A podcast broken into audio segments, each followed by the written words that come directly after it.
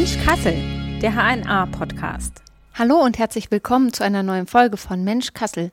Ich bin Lara Thiele, Redakteurin bei der HNA und heute geht es um eine persönliche Geschichte und zwar um die von Kimberly Freund. Hallo. Hallo. Kimberly, du leidest an der Krankheit Lipödem. Genau. Ich habe natürlich einmal gegoogelt, was ist denn das für eine Krankheit, was hat es damit auf sich. Wenn ich das richtig verstanden habe, bildet sich überwiegend an den Beinen, manchmal auch an den Armen und an anderen Körperstellen krankhaftes Fettgewebe, das man über Sport und Diäten nicht wieder wegbekommt. Und wenn ich es richtig verstanden habe, sind überwiegend Frauen davon betroffen. Genau, also das ist äh, zu über 99 Prozent eine Frauenkrankheit.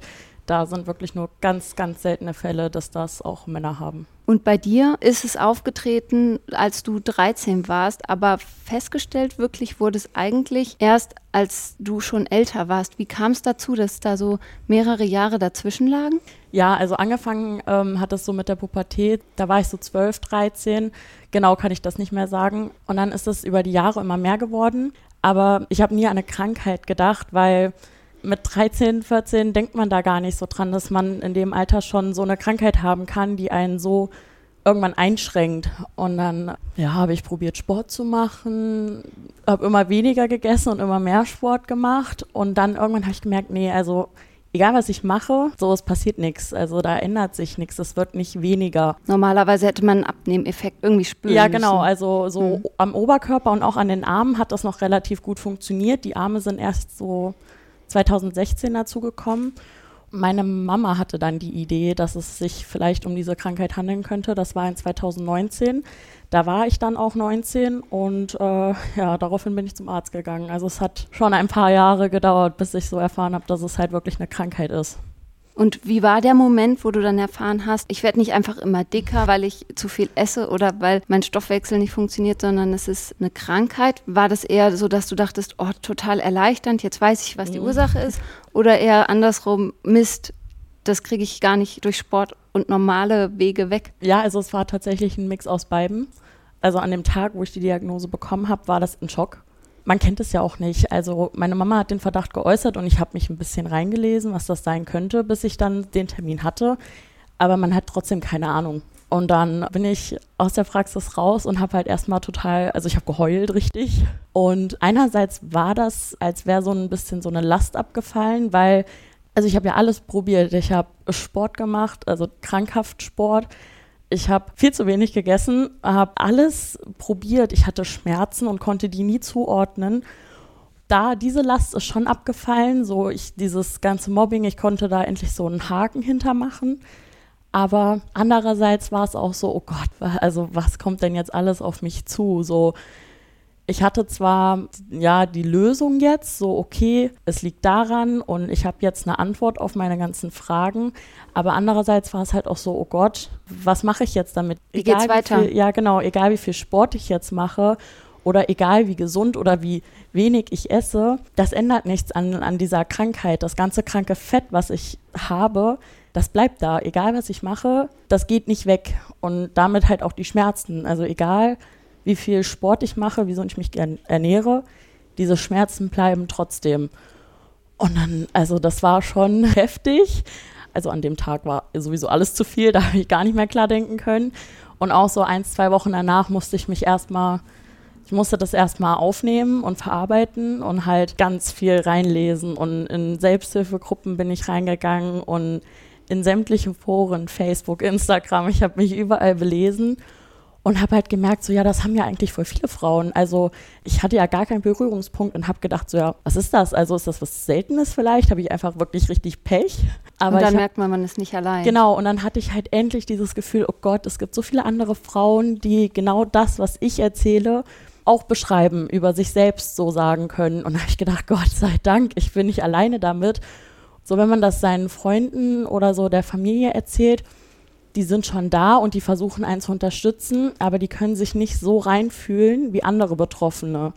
Da hat man ein ganz anderes Gefühl, wenn man mit einem anderen Betroffenen darüber sprechen kann, weil man hat das Gefühl, die können einem Halt geben. Und wie war das vorher? Also bevor du die Diagnose bekommen hast und auch schon krank warst und gemerkt mhm. hast, das sind Schmerzen, Warst du da schon beim Arzt oder Also- warum hat es so lange gedauert quasi? Ja, also gerade so am Anfang, wo ich so 13, 14 war, wo es so, ja, so eins, zwei Jahre in meinem Körper so gewütet hat, ja, ach, das ist ganz schwierig. Ich habe halt einfach gedacht, das hat jedes Mädchen. So diese Schmerzen habe ich. normal. Genau, ich habe gedacht, so ja, das haben halt alle Mädels. Das ist so vielleicht Wachstumsschmerzen.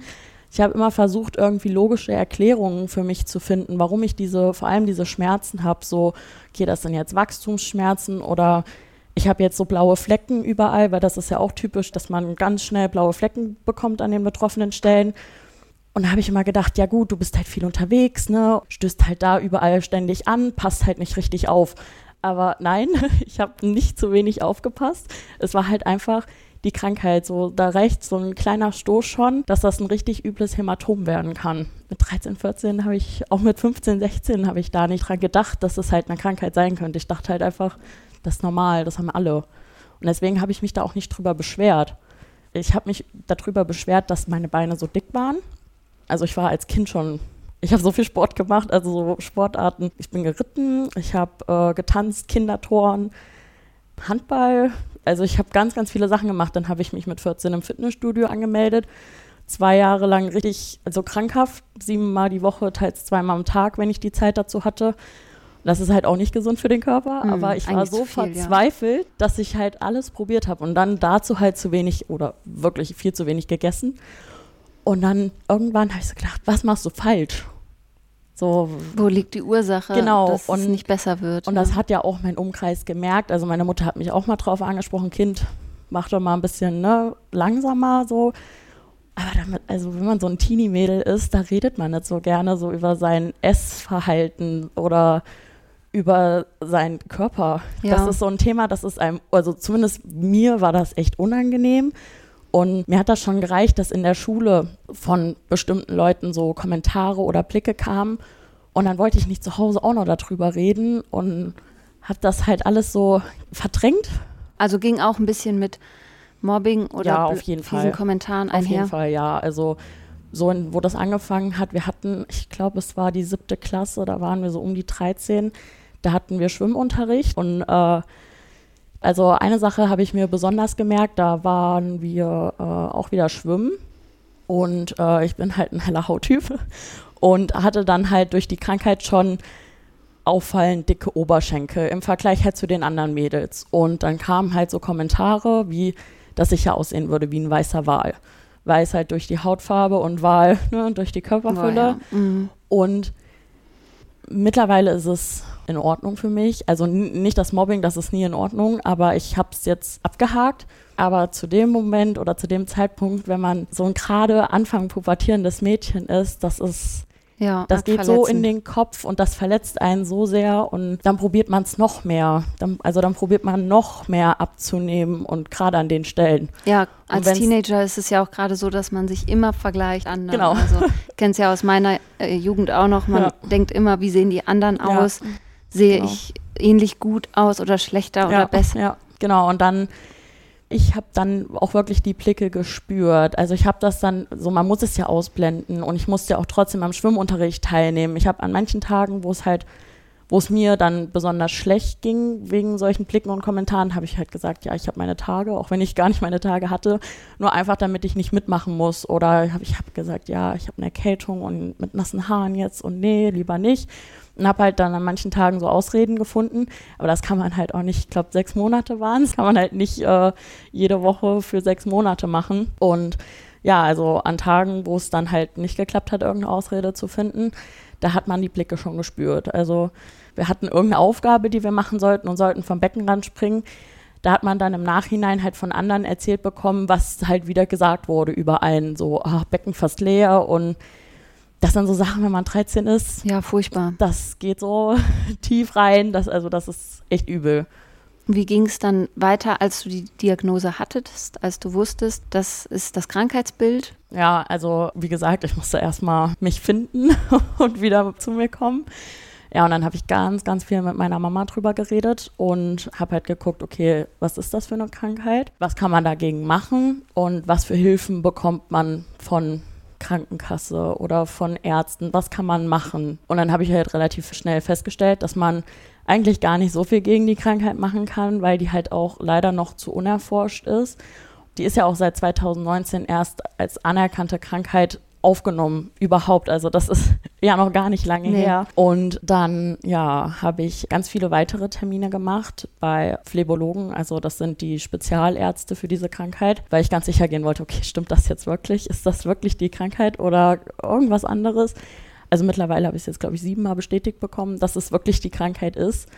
Und ähm, ja, dann habe ich im Oktober 2019 das erste Mal Flaschstrickkompression bekommen. Das also erstmal nur für die Beine, für die Arme noch nicht. Das sind diese Kompressions genau, das oder Hosen. Ist, genau, das ist mhm. Flachstrick. Also da gibt es zwei verschiedene, Rundstrick und Flachstrick.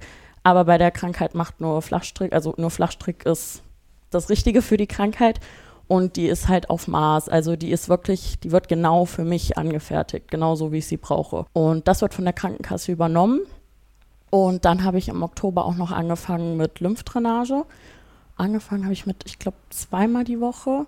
Aber das ist halt auch schwierig. Also so viele Profis gibt es für Lymphdrainage nicht. Und da war es dann teilweise auch schwierig mit Terminen, dass es dann halt irgendwann nur noch einmal die Woche war. Aber da muss man ja auch Zeit für haben. Ja, das dauert dann schon so anderthalb bis zwei Stunden. Nicht die reine, reine Lymphdrainage, aber man muss ja auch hinfahren, man muss sich umziehen, dann die Massage, dann wieder anziehen, in die Kompression rein und dann wieder nach Hause oder wo auch immer. Also das nimmt schon viel Zeit in Anspruch, gerade weil ich auch in der Ausbildung war. Dann einmal in der Woche, in der Regel immer während der Arbeitszeit zwei Stunden fehlen, ist halt auch nicht so schön. Mhm. Ja, und dann habe ich halt relativ schnell festgestellt, dass für mich dieses Kompression tragen und immer Lymphdrainage nicht die optimale Lösung ist. Also das hat mir schon geholfen. Ich habe schon eine leichte Verbesserung gespürt. das ist ganz schwierig zu beschreiben. Ich habe mich ein bisschen in der Kompression habe ich mich gefangen gefühlt. Da hatte ich immer das Gefühl so, oh, das fühlt sich an, das ist das zwickt und das ist so eng und ich hatte nie so richtig das Gefühl, ich habe so Freiheit. Und dann die Lymphdrainage, die halt einen auch noch so einschränkt in seiner Freizeit- oder Arbeitsplanung. Und dann habe ich mich halt angefangen zu informieren, so Thema Operation. Und habe relativ schnell festgestellt, dass die Krankenkassen da sich eigentlich nicht wirklich beteiligen. Zumindest in meinem Fall, weil ich bin im Stadium 2 und ähm, die Krankenkasse übernimmt erst ab Stadium 3 und auch nur unter bestimmten Voraussetzungen. Die und Operationskosten dann. Genau, die mhm. Operationskosten. Mhm. Und da falle ich halt nicht runter. Ich möchte aber auch nicht warten, bis ich in Stadium 3 bin. Genau, deswegen hast du dich ja dann schon für Operationen genau, entschieden genau, in ja, diesem Jahr. Genau. Das heißt, du hast die Kosten selbst getragen. Ja, sobald ich eigentlich wusste, okay, ich möchte jetzt mich operieren lassen, habe ich den Antrag bei der Krankenkasse gestellt. Ich wusste, gut, da kommt eh die Ablehnung zurück, aber man kann es ja trotzdem probieren. Und äh, ja, kurze Zeit später kam dann die Ablehnung. Aber ab dem Moment, wo ich wusste, ich möchte mich operieren lassen, habe ich noch mehr gespart als vorher schon und habe auf viele Sachen so in meiner Freizeit verzichtet. So andere Mädels in meinem Alter gehen vielleicht, die gehen gerne feiern, so jedes Wochenende oder kaufen sich immer gerne neue Klamotten oder eine Designertasche. Und das habe ich halt alles nicht gemacht. Ich habe auf so viel verzichtet damit ich halt so viel wie möglich sparen kann. Ja, und dann äh, habe ich gesagt, gut, Krankenkasse übernimmt leider nicht. Dann muss ich es jetzt halt selber bezahlen. Ich hätte auch sagen können, nee, dann lass mich halt nicht operieren. Aber für mich wäre das kein, keine Lösung gewesen. Also ich wollte diese Operation und dann muss ich sie halt selber bezahlen. Und ich bin jetzt dreifach operiert an den Beinen, also dreimal die Beine und bin bei ja, knapp 15.000 Euro. Ganz schön viel Geld. Ja. Aber es ist noch nicht vorbei. Also nee, die, leider nicht. Man kann jetzt nicht sagen, das war's, jetzt nee. Operationen alle erfolgreich und nee. Problem gelöst. leider nicht. nee, also das waren dann äh, in 2021 jetzt dreimal die Beine im Abstand von etwas über zwei Monaten immer. Hast du danach Linderung gespürt? Hast du gemerkt, das hat was gebracht? Ganz schwierig. Also ich habe schon gemerkt, okay, da ist jetzt eine Masse aus den Beinen raus. Also insgesamt wurden 11,6 Liter reines Boah. Fett wirklich aus den Beinen geholt. Also wenn man sich das mal mit Milchtüten oder so vorstellt, das ist schon eine Menge. Aber es ist halt leider immer noch was drin, was rausgeholt werden muss, weil ich habe schon eine Verbesserung gespürt. ich kann auf eine gewisse Art und Weise wieder besser laufen, weil es ein bisschen entlastet wurde, aber halt leider noch nicht genug und ich habe auch immer noch diese typischen Lipödem-Schmerzen. Also ich habe immer noch diesen Druck in den Beinen, ich habe immer noch dieses schwere Gefühl, also es fühlt sich an, als wäre Blei in den Beinen. Dann kribbelt es dazu, wie ein ganz starker Muskelkater. Also die Schmerzen zu beschreiben ist ganz schwierig, aber es fühlt sich halt an, als würde man immer so, als hätte man so einen 5 Kilo Sack an den Beinen und müsste den so den ganzen Tag hinter sich herziehen. Und kann ihn nicht ablegen. So, und ja, genau, man, man wird den halt nicht los. Das ist schon leichter geworden, aber. Noch nicht optimal. Noch nicht, genau, noch nicht so, wie ich das für mich wünsche. Also man kann nie eine Schmerzfreiheit nach den Operationen garantieren und man kann auch nicht garantieren, dass man dann auf Lymphdrainage und die Flachstrickkompression verzichten kann. Aber ich möchte es halt trotzdem versuchen. Also wenn ich am Ende dann feststelle, okay, ich muss halt trotzdem noch die Kompression tragen und ich muss trotzdem noch zur Lymphdrainage, dann ist das so. Aber dann habe ich es wenigstens probiert und bin halt schon mal viel krankes Fett losgeworden. Ja, und deswegen kommen nächstes Jahr nochmal drei Operationen auf mich zu. Einmal die Arme, weil die wurden noch gar nicht operiert und ähm, noch zweimal die Beine mit Bauch und Po. Dein Stadium ist aber trotzdem Stadium 2 Ja. der Krankheit. Ja. Das heißt, die Krankenkasse wird weiterhin nicht zahlen. Nein. Und wie, wie stemmst du die Kosten? Weißt du das schon? Ja, also mir bleibt halt nichts anderes übrig, als zu sparen und weiterhin auf vieles zu verzichten, was ich mir eigentlich gerne gönnen würde. Das kann ich mir halt dann nicht gönnen. Also ich muss wirklich auf vieles verzichten, so zwei Wochen irgendwie im Sommer in Urlaub. Das wird halt nix. Oder irgendwie teure Klamotten oder sowas. Das ist halt, das fällt halt alles weg. Eigentlich wäre ich gerne ausgezogen, aber das, also das ist unmöglich, weil es sind jetzt dann noch drei Operationen, also drei Liposuktionen, wo das kranke Fett rausgeholt wird.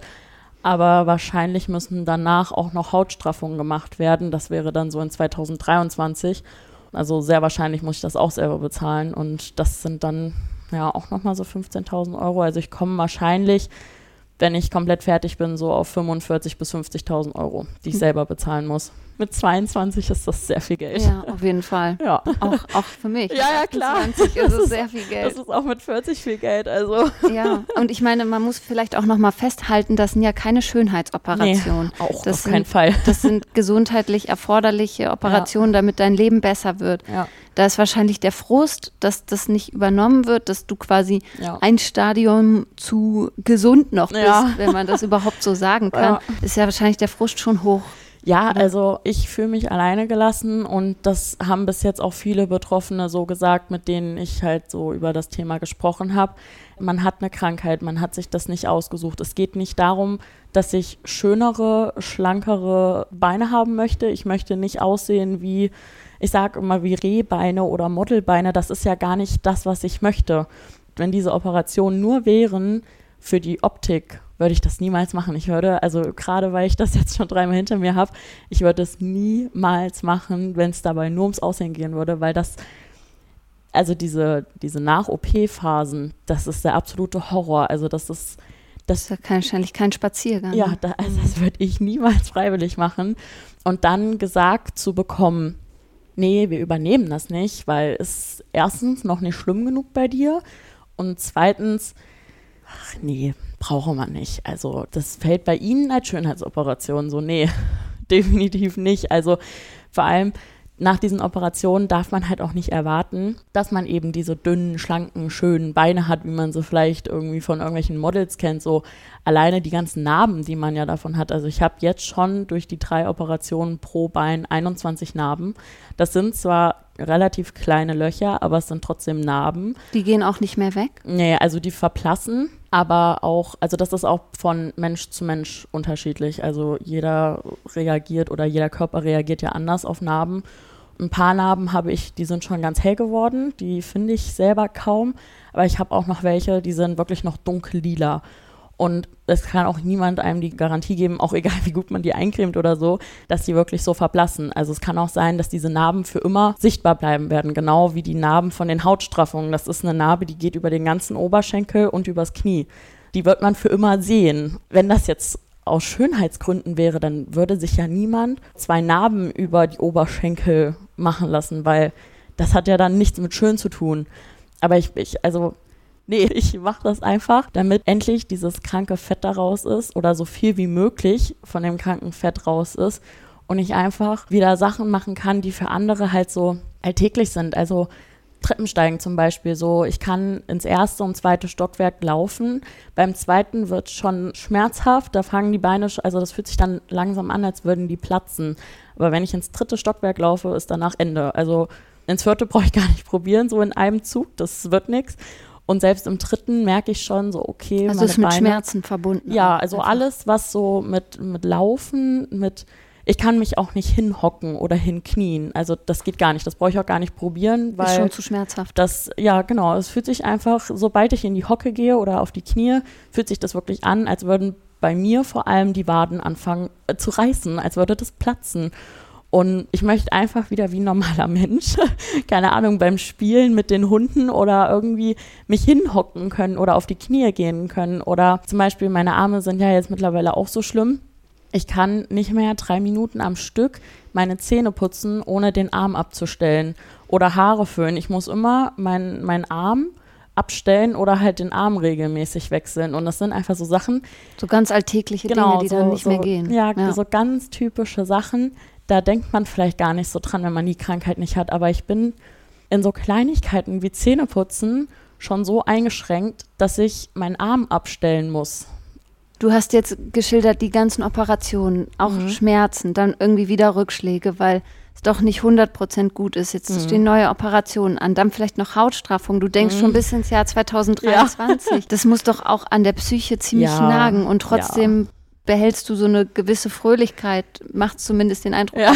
Wie schaffst du das? Ja, also ich sag immer, es bringt mir nichts, jetzt den Kopf in den Sand zu stecken, weil davon wird es nicht besser. Also wenn ich jetzt mich nur noch in meinem Bett verkrieche, was nicht heißt, dass ich das nie mache, also, aber wenn ich mich jetzt nur noch in meinem Bett verkriechen würde und gar nichts mehr so, also wenn ich nicht mehr für mich kämpfen würde oder für meine Schmerzfreiheit, dann also dann würde es ja nie besser werden. Ich versuche halt einfach auch so ein bisschen meinen Humor beizubehalten und ich mache auch Späße über meine Krankheit. Also für mich ist das einfach eine Art, um damit klarzukommen. Ich glaube, ich fahre damit ganz gut, aber das heißt natürlich nicht, dass es mir nicht manchmal schlecht geht. Also ich war auch schon oft genug auf die Psyche krankgeschrieben, weil ich einfach gemerkt habe, oh, ich kann gerade nicht mehr. Also man muss ja zu so vielen Arztterminen, man, man muss so viele Sachen gleichzeitig im Kopf haben und dann kommen noch die Schmerzen dazu, also vor allem die Schmerzen und irgendwann, ja, ist es dann zu viel. Dann, dann liegt man im Bett und weint oder man wollte dann mit Freunden raus und sich irgendwo treffen oder so und muss dann anrufen oder schreiben und absagen, so ja, hier, ich kann nicht mitkommen, ich weiß, wir hatten uns voll drauf gefreut, ich kann nicht mitkommen, meine Schmerzen lassen das heute nicht zu oder können wir das verschieben oder so wenn man dann abgesagt hat, so, dann weiß man, okay, die anderen gehen jetzt vielleicht oder müssen das wegen mir verschieben. Und dann ist man, man ist einfach traurig, weil man jetzt wieder nicht am Leben so teilhaben kann. Man ist so eingeschränkt, dass man zum Beispiel manchmal nicht mal einfach durch die Stadt bummeln kann, weil es an dem Tag einfach nicht geht. An manchen Tagen ich komme aus dem Bett raus, ja, aber mit Schmerzen, dass ich anfange zu weinen, nur weil ich aufstehe und dann, ja, geh mal allein die Treppe runter, fahr mal in die Stadt und geh da noch bummeln. So, das geht dann nicht. Und das ist für die Psyche sehr anstrengend. Also ja, man ist ich. einfach, man ist irgendwann die Schmerzen vor allem, die machen einen mhm. mürbe. Das zerrt richtig an den Nerven und macht einen richtig fertig. Man ist manchmal einfach müde, weil das so anstrengend ist für den Körper. Und hast du dir da Hilfe geholt für das Psychische oder hast du es ja. allein bewältigt mit Freundinnen, Familie? Ich rede da sehr, sehr viel mit meiner besten Freundin drüber. Also meine beste Freundin ist zum Teil auch meine Psychologin. Und ich habe auch versucht, mir da professionelle Hilfe zu holen, aber es ist schwierig, da an einen Termin zu kommen. Also ich hatte von, der, von meiner Hausärztin auch eine Überweisung mit so einem Dringlichkeitscode und damit ruft man dann bei der 116 117 an, gibt den Code durch und dann weisen die einen halt zu. Also dann landet man halt irgendwo. Das war der Termin, wo ich dann, also ich hatte vier Wochen drauf gewartet, war dann 15 Minuten drin, habe halt kurz meine Situation geschildert Und dann, man freut sich halt so, also ist ja auch eine Überwindung. So, dann freut man sich, okay, ich habe mich jetzt überwunden und habe das jetzt wirklich gemacht. Und dann freut man sich, okay, ich, ich habe jetzt diese Termine und ich, ich kann jetzt darüber reden.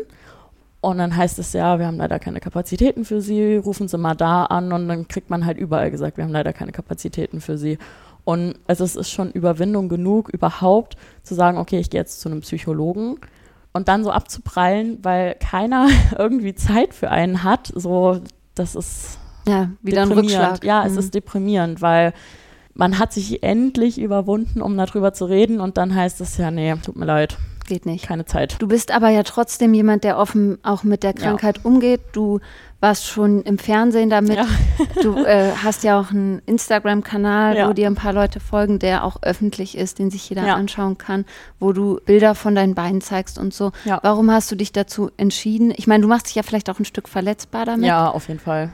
Warum hast du dich trotzdem dazu entschieden, damit offen umzugehen und an die Öffentlichkeit zu treten, richtig? Also mit 16 oder so wäre mir dieser Gedanke niemals gekommen, jetzt explizit ein Bild von meinen Beinen online zu posten. Das, also wenn mir, mir das jemals gesagt hätte, dass ich das mal in ein paar Jahren mache, hätte ich die Person für verrückt erklärt.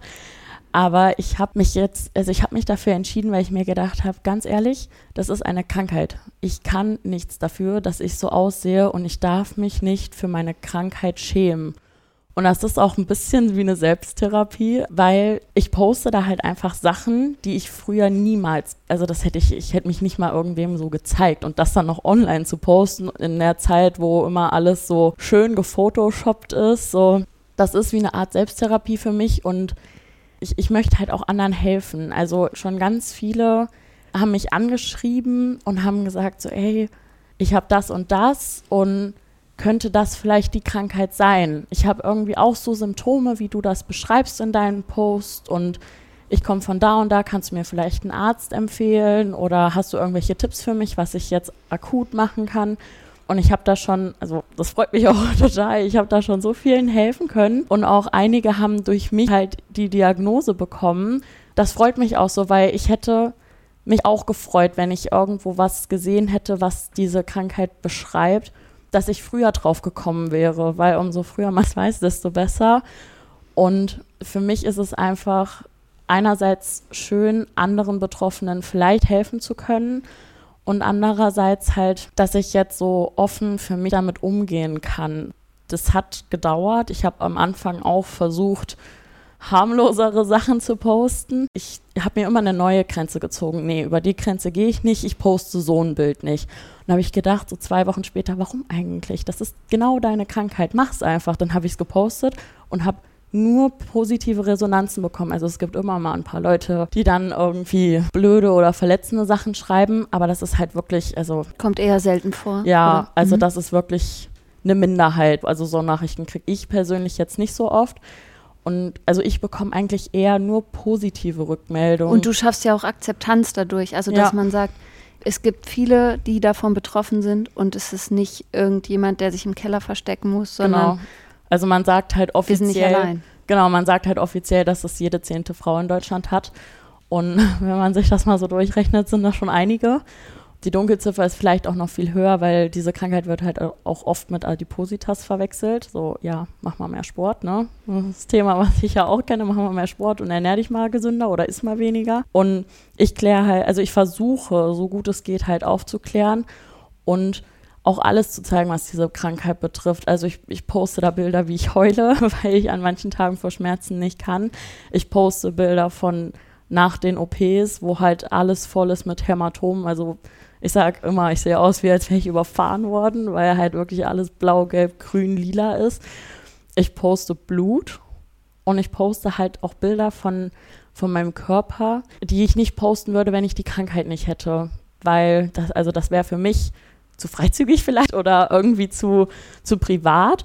Aber halt Bilder, wo ich eigentlich nackig bin und halt gut, die wichtigsten Stellen sind verdeckt, aber so, dass man halt wirklich sieht, okay, das ist die Krankheit und das bringt diese Krankheit mit sich und das halt vor allem auch Leute, die, die die Krankheit nicht haben, nicht sagen, ja, ja, das ist nur Lipödem, so stell dich jetzt mal nicht so an, ne, sondern mhm. ich versuche halt auch gerade bei den Leuten so ein bisschen diese Informationen zu vermitteln. Also Bewusstsein zu schaffen. Genau, ja. dass, dass halt jeder, der die Krankheit auch nicht hat, versteht, worum es geht. Andere Betroffene können sich ja schon eher reinfühlen, aber ich versuche das halt auch so zu gestalten, dass Leute, die diese Krankheit nicht haben, verstehen, was es bedeutet, diese Krankheit zu haben. Wenn du drei Wünsche frei hättest oh. hinsichtlich dieser Krankheit, ja. wenn eine gute Fee kommen würde und würde sagen, hier, jetzt hast du drei Wünsche frei, ja. welche würdest du da nennen? Also mein erster Wunsch wäre, dass die Krankheit jetzt sofort schneller erforscht wird, also dass man mehr macht, um diese Krankheit zu erforschen und dass das schneller geht und dass man dann am Ende sagt, wir helfen allen Frauen, nicht erst Stadium 3 und nur unter gewissen Voraussetzungen, sondern schon Stadium 1. Also sobald man die Krankheit hat, auch vielleicht ganz am Anfang von dem Stadium 1, dass die Krankenkasse sagt, ja, okay, wir übernehmen jetzt die Operation. Das sind ja in dem Fall vielleicht nur zwei für die Arme und Beine. Aber dass halt sofort geholfen wird und dass man nicht abgespeist wird mit Kompression und Lymphdrainage, sondern dass direkt gesagt wird, ja, okay, wir machen jetzt die Operation. Oh, zweiter Wunsch. Wandern. also gut, zweiter Wunsch wäre dann die Operation, dass es halt bei mir jetzt läuft, wie ich mir das wünsche und wie ich mir das halt vorstelle, dass ich halt jetzt noch die drei Operationen mache, die geplant sind. Danach dann gegebenenfalls die äh, Hautstraffung und dass ich dann so weit wie möglich schmerzfrei bin, dass ich Sachen machen kann, die ich halt vorher nicht mehr oder nur teils machen konnte, ob das jetzt bei der Arbeit ist oder im Privaten, sondern dass ich ohne Überlegen vorher, dass ich das einfach machen kann, ohne mir vorher Gedanken machen zu müssen, kann ich das überhaupt machen? Diese Schmerzfreiheit, das wäre mein zweiter Wunsch. Und der dritte wäre dann wandern gehen. Also ich liebe Österreich, ich liebe die Berge und ich war auch schon zweimal da. Aber ich konnte halt nie so wandern gehen, so ein bisschen spazieren, ja, und dann hochfahren und sich das angucken. Aber mal so richtig drei, vier, fünf Stunden einfach mal durch die Landschaft laufen und mir das so angucken, das ging halt oder geht halt immer noch nicht. Also wenn mit meinen Operationen alles so läuft wie geplant, dann mache ich das auf jeden Fall. Das wäre dann der erste Urlaub, den ich mir gönnen würde und wo ich dann wirklich wandern würde. Ja, kann ich total ja. verstehen. Da bin ich voll dabei. Ich ja. bin auch ein großer Wanderfan. Ja, also ich, es wäre dann mein, mein erstes Mal. Ich bin ja noch nie gewandert, weil es halt eben nicht ging. Aber alleine von der Natur her. Wäre so ein Traum. Das, ja, also so mir das nur einmal. Also ich muss gar nicht jedes Jahr dann wandern gehen. Ich möchte es nur einmal gemacht haben, ohne Schmerzen und ohne Einschränkung. Dann hoffen wir, dass sich dieser Wunsch für dich auf jeden Fall erfüllt. Danke. Vielen Dank, dass du heute da warst, dass du so offen warst, dass du alle Fragen beantwortet hast, ohne ein Blatt vor den Mund zu nehmen. ja, danke War sehr schön. interessant. Ja, und wenn euch die Folge gefallen hat, dann abonniert den Podcast gern. Ihr könnt uns auch Feedback geben an digitalteam.hna.de und wir freuen uns, wenn ihr beim nächsten Mal wieder dabei seid. Tschüss. Tschüss.